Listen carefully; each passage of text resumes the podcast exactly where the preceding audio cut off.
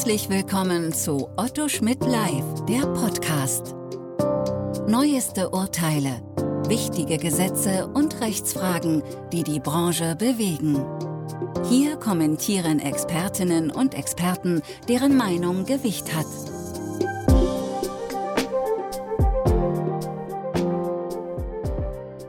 Herzlich willkommen zu einem neuen Podcast Datenschutzrecht in der Podcastreihe von Otto Schmidt Live. Mein Name ist Dr. Jens Eckert, ich bin Rechtsanwalt, Fachanwalt für IT-Recht und berate seit über 20 Jahren zum Datenschutzrecht. Und die gesamte Zeit über beschäftigt mich auch ein Thema mit einer Vielzahl von Veröffentlichungen und Gegenveröffentlichungen zu dem, was ich geschrieben habe. Eine Frage, die nun der EuG, nicht der Europäische Gerichtshof, sondern das Europäische Gericht erste Instanz am 26.04.2023 in der Rechtssache T-557 aus 20 in einem Rechtsstreit des Einheitlichen Abwicklungsausschusses SRB und des Europäischen Datenschutzbeauftragten EDSB naja, thematisiert und aus meiner Perspektive entschieden hat. Um was geht es? Ja, personenbezogene Daten sind in der DSGVO definiert. Die waren im BDSG definiert, praktisch inhaltsgleich. Ja, sie waren auch in der Datenschutzrichtlinie 9546 EG definiert. Dazu hatte der EuGH ja schließlich dann auch irgendwann auf der Grundlage eines Rechtsstreites äh, von Herrn Breyer gegen die Bundesrepublik Deutschland entschieden und kam auch zu einem Ergebnis. Leider hat der BGH sich dann an diesem Ergebnis wieder versucht und dann ähm, kam was Doofes heraus. Aber um was geht es? Ähm, es geht um die Frage, wie wird die Identifizierbarkeit einer natürlichen Person bestimmt? Und dort gibt es zwei Ansätze, die vereinfacht als relativer und absoluter Ansatz zu verstehen sind. Der absolute Ansatz, wohl auch vertreten von dem Kläger in der Sache äh, Breyer gegen Bundesrepublik Deutschland, die der EuGH dann letztlich auch entschieden hat, seinerzeit mit Urteil vom 19.10.2016 im Aktenzeichen C-582 aus 14. Der stellt darauf ab, dass ein personenbezogenes Datum aufgrund Identifizierbarkeit vorliegt, wenn überhaupt jemand diese Information einer natürlichen Person zuordnen kann, während der relative Ansatz zumindest in der Ausprägung, wie ihn Stefan Brink und ich in unserem Aufsatz in der ZD im Jahr 2019 vorschlagen, der relative Ansatz darauf abstellt, zunächst zu fragen, ob der Verantwortliche, also der Datenverarbeiter, die Informationen einer natürlichen Person zuordnen kann, mittels deren Informationen, über die er äh, verfügt. Das bedeutet natürlich auch, dass diesem Ansatz folgend, dass pseudonyme Daten personenbezogene Daten sind, denn sie sind ja nur nicht unmittelbar mit der Person verbunden, sondern durch eine dazwischen geschaltete Kennung. Aber was sagt der Ansatz auch? Wenn der verantwortliche Datenverarbeiter die Information selbst nicht einer natürlichen Person zuordnen kann, dann handelt es sich nicht um ein personenbezogenes Datum, sofern er nicht aus Drittquellen, auf die er vernünftigerweise mit vernünftigen wirtschaftlichen Aufwänden zugreifen kann, doch einen Personenbezug herstellen kann. Also, wie prüft man's? Ähm, man schaut als erstes denjenigen an, der die Daten verarbeitet, fragt, kann er die Zuordnung selbst vornehmen? Ja, dann ist es klar. Nein, gut. Dann haben wir die Situation, dass man schauen muss, in seinem Umfeld haben Dritte die Information und kann er auf die vernünftigerweise dann zugreifen. Der EuGH hat sich seinerzeit in der Entscheidung vom 19.10.2016 dabei mit der Frage zu beschäftigen gehabt, ob eine dynamische IP-Adresse in den Händen des Anbieters eines Online-Mediendienstes, sprich eines Webseitenbetreibers, ein personenbezogenes Datum darstellt oder nicht. Und der EuGH hat sich hier am Ende des Tages, er musste ja nicht die Sachentscheidung treffen, sondern nur die Rechtsfrage auslegen, natürlich nicht final festgelegt.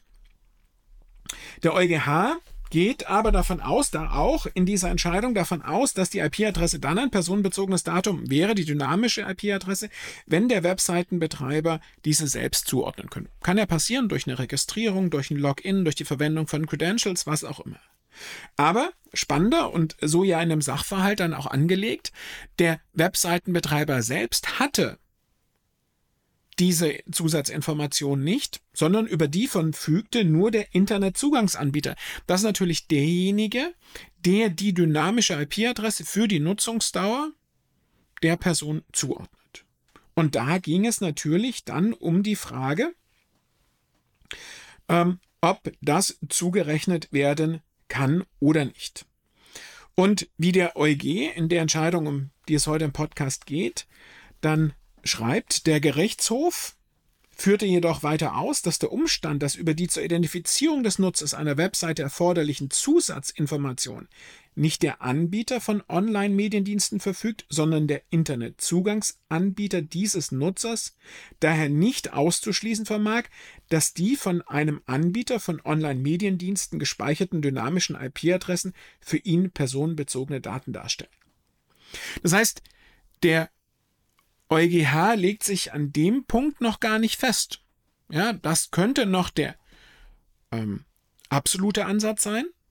Ja, denn es verfügt ja immerhin der Internetzugangsanbieter darüber. Oder auch der relative Ansatz, denn bisher ist ja nur festgestellt, dass der Datenverarbeiter nicht darauf zu, äh, Zuordnung vornehmen kann, aber er es tun könnte mit Hilfe der Zusatzinformationen eines Dritten.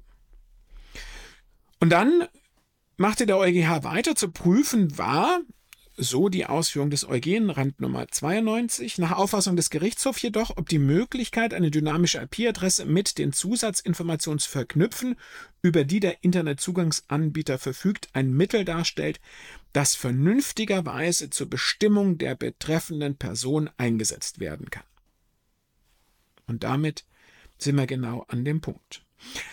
In Rand Nummer 93 im Urteil des EuG geht weiter. Der Gerichtshof wies darauf hin, dass dies nicht der Fall gewesen wäre, wenn die Identifizierung der betroffenen Person gesetzlich verboten oder praktisch nicht durchführbar gewesen wäre, zum Beispiel weil sie einen unverhältnismäßigen Aufwand an Zeit, Kosten und Arbeitskräften erfordert hätte, sodass das Risiko einer Identifizierung de facto vernachlässigbar, vernachlässigbar erschienen wäre. So die Ausführungen in Randnummern 91 bis 93 des EuG, mit der er die EuGH-Entscheidung zusammenfasst. Die EuGH-Entscheidung entging noch zur Datenschutzrichtlinie 9546 EG.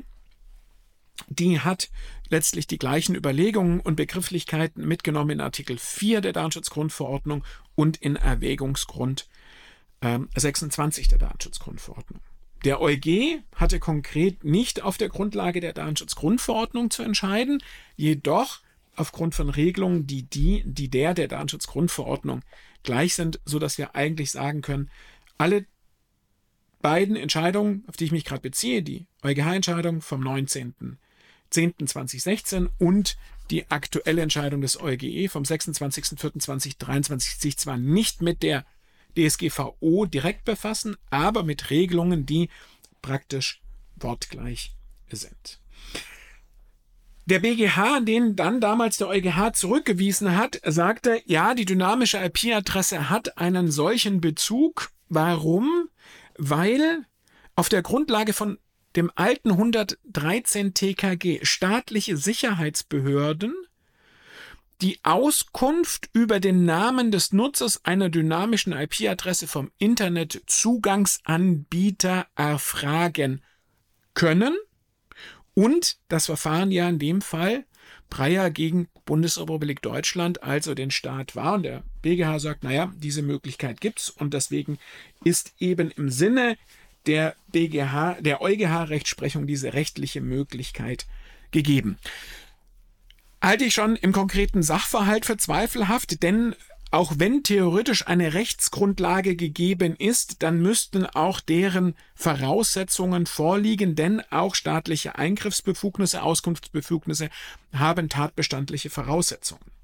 Aber selbst wenn das für die Bundesrepublik Deutschland noch anzunehmen gewesen wäre, wäre das natürlich nicht für einen privatwirtschaftlichen Webseitenbetreiber anzunehmen, denn dieser hat ja nicht die Möglichkeit, nach 113 TKG Auskunft zu verlangen, sondern der müsste sich dann auf die Auskunftsbefugnisse Urheberrechtsgesetz, Markengesetz stützen, bei denen unter bestimmten Voraussetzungen eine solche Auskunft verlangt werden kann, aber das ist ja nicht der Normalfall des Webseiten Betreibers, den wir vorliegen haben. Deswegen halte ich die, die, ähm, die BGH-Entscheidung hier für eher einen Querschläger Auslegung, weil man sich zu sehr auf den konkreten Fall beschränkt hat. Aber in der EuGH hat sich schon auf den relativen Standpunkt gestellt, meines Erachtens mit diesem Zusatz, denn wäre er dem absoluten Ansatz gefolgt, hätte er nicht nachfragen müssen, ob diese Verknüpfung über den Internetzugangsanbieter ein Mittel darstellt, das vernünftigerweise zur Bestimmung der betreffenden Person eingesetzt werden kann und eben nicht ausführen müssen, ob das rechtlich und technisch möglich ist. Genau so sieht das beispielsweise auch der Bundesbeauftragte für den Datenschutz und die Informationsfreiheit in seinem Positionspapier zur Anonymisierung unter der DSGVO unter besonderer Berücksichtigung der TK-Branche vom 29.06.2020. Dort bietet es sich tatsächlich an, die ähm, Ausführungen auf Seite 4 zu diesem relativen Personenbezug ähm, heranzuziehen. Dort in Fußnote 5 zitiert der BFDI eben genau diese Entscheidung ähm, Breyer gegen die Bundesrepublik Deutschland und dann aber auch meine Kommentierung im Spindler-Schuster Recht der elektronischen Medien in Paragraph 98 TKG Rand Nummer 13, in der ich explizit auf diesen relativen Ansatz, so wie ich ihn gerade dargestellt habe, eben auch abstelle. Auch wenn man hier weitergeht und sich das anschaut, insbesondere auf Seite 18 stellt dann auch der Praxisleitfaden zum Anonymisieren personenbezogener Daten der Stiftung Datenschutz, erstellt durch ähm, meine zwar nicht in der Kanzlei, aber trotzdem lieben Kollegen Schwartmann, Professor Dr. Schwartmann, Andreas Jaspers, Dr. Nils Lepperhoff, Steffen Weiß unter Mitwirkung von äh, Frau, äh, Professor Dr. Michael Mayer. Auch die stellen dort auf diesen relativen Ansatz im Sinne des ähm, BGH, nicht im Sinne des BGH, jetzt auch noch der Versprecher von mir, im Sinne des EuGH ab und thematisieren die Frage und da eben auch die rechtliche Zulässigkeit. Ähm, der EuGH in seiner Entscheidung selbst ähm, führt das auch weiter aus und hält dann am Ende des Tages dem EDSB vor, dass er eben nicht im konkreten Fall geprüft hat, ob die rechtliche Möglichkeit und die tatsächliche Möglichkeit für eine solche De-Anonymisierung bestand. Also erfolgt im relativen Ansatz. Er geht aber tatsächlich noch darüber hinaus, denn wir haben hier die besondere Konstellation gehabt, dass der Datenverarbeiter, der die Daten an einen Dritten übermittelt hat, die Daten bereits pseudonymisiert hatte und die pseudonymisierten Daten, die der EuG vollkommen zutreffend als personenbezogene Daten noch betrachtet, an den Dritten übergibt und hier dann auch auf den Standpunkt stellt, dass das für den Datenempfänger, der über das Zuordnungskriterium nicht verfügt, anonymisierte Daten sind. Dem tritt der EuG nicht per se entgegen, sondern fragt tatsächlich, ob derjenige, der die Daten bekommen hat, über die Möglichkeiten zur Reanonymisierung verfügt. Und das ist natürlich die konsequente Fortsetzung dieses Ansatzes aber hat natürlich ganz spannende Auswirkungen ähm, für viele Funktionalitäten, die wir ähm, einsetzen. Ja, Tracking-Tools, Anonymisierung der IP-Adressen oder wenn es keine Anonymisierung ist, kurz um die letzten drei Ziffern und damit um Pseudonymisierung und dann erhält derjenige, der die Daten dann tatsächlich zusammenführt, auswertet und was auch immer damit macht, vielleicht nur anonyme Daten. Gut, da haben die Datenschutzaufsichtsbehörden ja am Ende des Tages tatsächlich ähm, schon mitgeteilt, dass es auf die Frage eigentlich gar nicht ankommt, denn sie gehen davon aus, dass die großen Analyseanbieter auch ohne diese Zuordnung jedenfalls die Information zuordnen. Gut, dann vielleicht nicht für den Anwendungsfall, aber überlegen wir mal, was das dann tatsächlich bedeutet für Cloud-Dienste und damit möglicherweise auch für die Frage Drittlandtransfer. Wenn ich als Datenverarbeiter im EU-Land die Daten noch pseudonymisiere und sie dann in ein Drittland und oder Cloud-Anbieter übermittle und derjenige, der sie bekommt, aus eigener Machtvollkommenheit und ihm zur Verfügung stehender Mittel die Daten nicht reanonymisieren kann, sondern nur, wenn er über die Möglichkeiten zusätzlich verfügen würde, die ich als Übermittelnder im Rahmen der Pseudonymisierung habe, dann wird genau die Entscheidung des EuG virulent. Denn wenn ich mich weigere, nachweise, dass ich mich weigere und es nicht tue, dann verarbeitet der Dritte, der die Daten bekommen hat, bestenfalls sogar noch als weisungsabhängiger Auftragsverarbeiter die Daten bekommen hat und ich ihm die De-Anonymisierung untersagt habe, überhaupt keine personenbezogenen Daten mehr, sondern anonyme, anonyme Daten.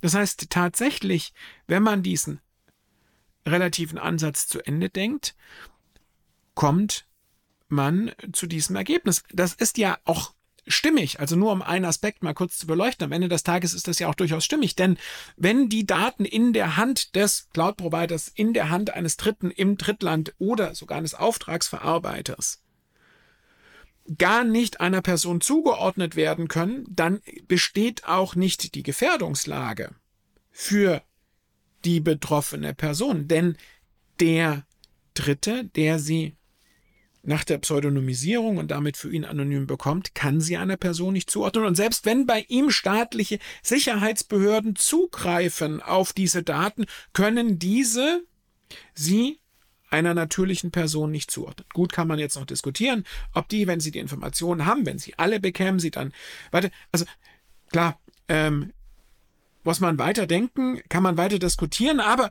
ich möchte an der Stelle tatsächlich nochmal diese Diskussion anregen und tatsächlich aufmachen. Der relative Personenbezug ist durch den EuG bestätigt, in dem, was er dem, dem EDSB zur Prüfung aufgegeben hat. Und damit ist es auch den Datenschutzaufsichtsbehörden meines Erachtens nicht mehr möglich, so in Bausch und Bogen zu dem Ergebnis zu kommen, es handelt sich um ein personenbezogenes Datum.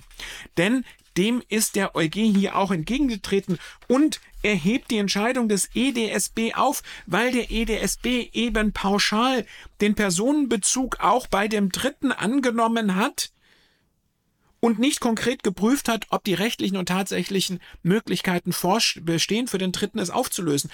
Und diese Prüfung werden zukünftig die Datenschutzaufsichtsbehörden auch machen müssen und können. Und da denke ich immer noch an die Prüffrage, die mir dann eine Aufsichtsbehörde wohl auch beantworten muss. Wenn jemand, der eine Webseite be besurft hat, mit einer dynamischen IP-Adresse sich dann an den Webseitenbetreiber wendet und sagt, ich möchte Auskunft über meine personenbezogenen Daten, die du im Rahmen meines Besuchs der Webseite erfasst hast. Dann sitzt der Webseitenbetreiber davor und sagt, kann ich nicht. Dein Name ist nicht erfasst. Die Daten, die du mir jetzt lieferst, sind nicht erfasst. Du warst nur mit einer dynamischen IP-Adresse da. Ich weiß noch nicht mal, mit welcher dynamischen IP-Adresse du da warst. Und selbst wenn du mir die dynamische, wenn du mir die dynamische IP-Adresse nicht selbst lieferst, kann ich auch über keine Umwege tatsächlich irgendwie zuordnen, was es ist. Und die Frage wird man stellen müssen. Ich bleibe dabei, der EuG hat die Entscheidung aufgehoben, weil die Datenschutzaufsicht der, der EDSB nicht begründet hat, dass ein solcher Personenbezug unter den Kriterien des relativen Ansatzes vorliegt. Und damit werden sich auch zukünftig die Aufsichtsbehörden nicht um diesen Aspekt drücken können. So, so viel zum Personenbezug. Aber vielleicht gibt es noch eine weitere Komponente, die fast noch spannender ist, mit der sich der EDSB hätte beschäftigen müssen und der EuGH, der EuG, nicht der EuGH, sondern der EuG moniert, dass es nicht getan hat. Denn es geht um die Frage, was ist eigentlich, welche Informationen sind wann personenbezogen. Also nicht nur darum, kann ich jemand identifizieren, sondern welchen Informationsgehalt muss das haben. Und da rate ich jedem, den, der es interessiert, tatsächlich mal zur Lektüre der Randnummern 68 bis 74 in der Entscheidung. Der EuG, der EuG sagt nämlich hier, dass zwar in der Definition, genauso wie in Artikel 4 äh, Nummer 1 der Datenschutzgrundverordnung, alle Informationen ent, ähm, erfüllt sind und es muss nicht um sensible oder Informat private Informationen gehen, umfasst potenziell alle Arten von Informationen, sowohl objektiver als auch subjektiver Natur in Form von Stellungnahmen, Beurteilungen und dann unter der Voraussetzung, dass es sich um Informationen im Original in Anführungszeichen über Anführungszeichen Ende, die in Rede stehende Person handelt. Was die letztgenannte Voraussetzung betrifft, so hat der Gerichtshof entschieden, dass sie erfüllt ist, wenn die Information aufgrund ihres Inhalts, ihres Zwecks oder ihrer Auswirkung mit einer bestimmten Person verknüpft ist. Das heißt, der EuGH hat bereits in der hier in Bezug genommenen Entscheidung von 20.12.2017 in der Rechtssache C-434 aus 16 ja herausgearbeitet, dass die Information oder dass der Personenbezug dadurch gekennzeichnet ist, dass die Information eine gewisse Finalität in Bezug auf den konkreten Menschen hat. Um es platt zu sagen, weil auf einem Lieferschein ein Fahrer drauf steht, hat nicht jede Information, die im Übrigen auf dem Lieferschein drauf ist, ist nicht jede automatisch ein personenbezogenes Datum. Und wenn ein Richter in einem Urteil Dinge feststellt, sowohl im Tatbestand des Urteils als auch in den Rechtsausführungen, dann ist das nicht zwingend ein personenbezogenes Datum in Bezug auf den Richter, nur weil der Richter auch auf dem Dokument draufsteht. Oder gar die abstemmende Justizbeamte, ja, die beglaubigt hat. Das muss man hier eben auch sehen. Hier, deswegen ist diese EuG-Entscheidung die ja leider vor den drei spektakulären Entscheidungen vor dem 4.5.2023 ergangen ist, vollkommen unterschätzt. Hier werden zwei wesentliche Fragen für den Personenbezug angeschnitten. Einerseits, was macht Identifizierbarkeit aus? Bestätigung des relativen Ansatzes und der Umstand, dass eine Person personenbezogenes Datum nicht allein dadurch besteht, dass irgendeine Information in irgendeinem Zusammenhang möglicherweise auf dem gleichen Dokument mit der Person erscheint, sondern dass es dann ein personenbezogenes Datum ist, wenn die Information über die in Rede stehende Person ein, eine Aussage trifft. In, zu dem Thema, zu dieser Finalität hat sich ähm, mein lieber Mitautor ähm, Dr. Rübke in dem in unserem Datenschutzrecht-Buch ähm, von Lewinsky, Rübke, Eckhardt auch noch etwas intensiver ausgelassen. Also wer hier noch ein wenig Lektüre sucht, um das zu vertiefen, wird hier fündig werden. Deswegen, schauen Sie sich die EuG-Entscheidung an. Schauen Sie sie sich intensiv an. Und bitte sehen Sie auch, der EuG sagt hier an allen Punkten, liebe Datenschutzaufsichtsbehörde, lieber europäische Datenschutzbeauftragte, das hättest du prüfen müssen. Also dieses Über und dann die Frage der Relativität hast du nicht getan und deswegen aufgehoben. Mit Sicherheit aus meiner Perspektive eine Entscheidung, die in einer Reihe von Verfahren, die ich zurzeit betreue, noch eine Relevanz haben wird. Aber vielleicht irre ich auch. Insofern wünsche ich Ihnen viel Freude beim Nachdenken darüber, ob und wie sich die Ansätze auswirken und ob meine Perspektive auf die Themen denn nun tatsächlich richtig ist oder falsch. In diesem Sinne, bleiben Sie dem Podcast und dem Datenschutzrecht gewogen. Auf Wiederhören. Sie hörten Otto Schmidt live, der Podcast.